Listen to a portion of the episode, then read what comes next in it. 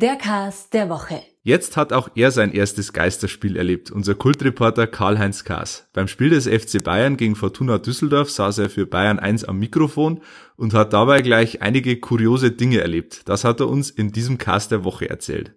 Außerdem hat er im Stadion einen Stürmer des FC Bayern erlebt, der mal wieder alles in Grund und Boden schießt. Robert Lewandowski. 29 Tore in 27 Spielen. Ich habe Karl-Heinz Kaas gefragt, knackt Robert Lewandowski den Gerd Müller-Rekord? Außerdem haben wir uns über die sportliche und finanzielle Krise des FC Schalke 04 unterhalten. Mein Name ist Alexander Augustin und ich rufe Karl-Heinz Kaas.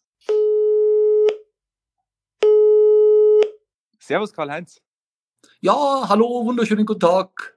Ja, Karl-Heinz, dein erstes Geisterspiel liegt hinter dir. Bayern gegen Düsseldorf hast du kommentiert am Samstag. Wie waren deine Eindrücke?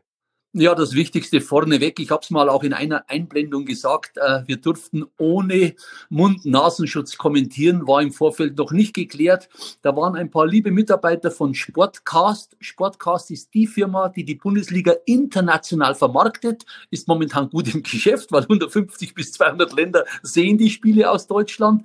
Sportcast-Mitarbeiter haben eine Plexiglasscheibe einen Meter hoch um unseren Hörfunkplatz herum installiert. War eine klasse Sache. Da durften wir dann ohne Mundschutz kommentieren. Das war mir ganz, ganz wichtig. Und ich bin mit meinem Kollegen Philipp Eger hingefahren mit zwei Autos, er hinter mir. Und er kommt nicht und er kommt nicht und er kommt nicht. Ich denke mal, was ist denn da los?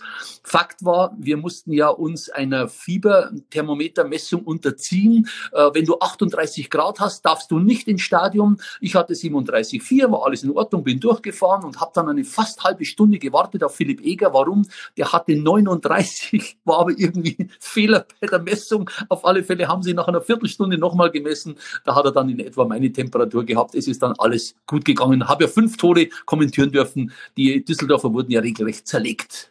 Einer, der auch heiß gelaufen ist in diesem Spiel, Robert Lewandowski, zwei Tore geschossen. Der steht jetzt bei 29 Toren in 27 Spielen. Knackt der am Ende noch den Gerd Müller-Rekord? Äh, nee, ich glaub's nicht. Da sind noch fünf Spiele. Du hast noch Leverkusen und Gladbach, zwei ganz starke. Du hast dann Bremen, Freiburg, Wolfsburg.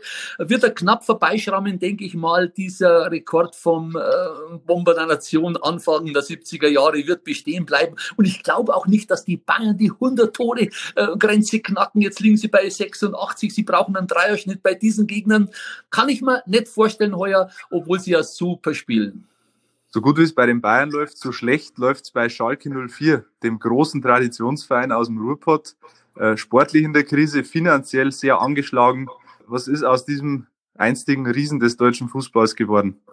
Ja, war ganz interessant. Ich habe im Kicker Sportmagazin äh, in dieser Woche da eine Statistik gelesen, wurde eine Umfrage gestartet. Wer ist schuld an der Krise? Vorstandschaft 26,4 Prozent, Trainer 12,3, Mannschaft 61,2 Prozent. Also ich würde mal sagen, wenn man zur Vorstandschaft die sportliche Leitung hinzutut, äh, dann ist das hier die Quote bei 70 Prozent. Die kriegen es einfach nicht auf die Reihe. Du hast keine Kontinuität. In fünf Jahren sechs Trainer. Ich denke an die Matteo, Breitenreiter, Weinzierl, den Tedesco, den Hüb Stevens haben sie kurz gehabt, jetzt David Wagner. Und da hast du viele Spieler, da hast du keine Mannschaft. Und dann kommt noch dieses Desaster bei den Torhütern dazu. Einmal Alexander Nübel, dann Markus Schuberg, dann wieder Nübel, dann wieder Schubert, jetzt ist glaube ich wieder Nübel. Also da, da kannst du keine gute Saison abliefern. Also Schalke, ja, weiß ich nicht, fehlt oben an der Führung und dann kannst du keine Leistung abliefern. Zurück ins Studio.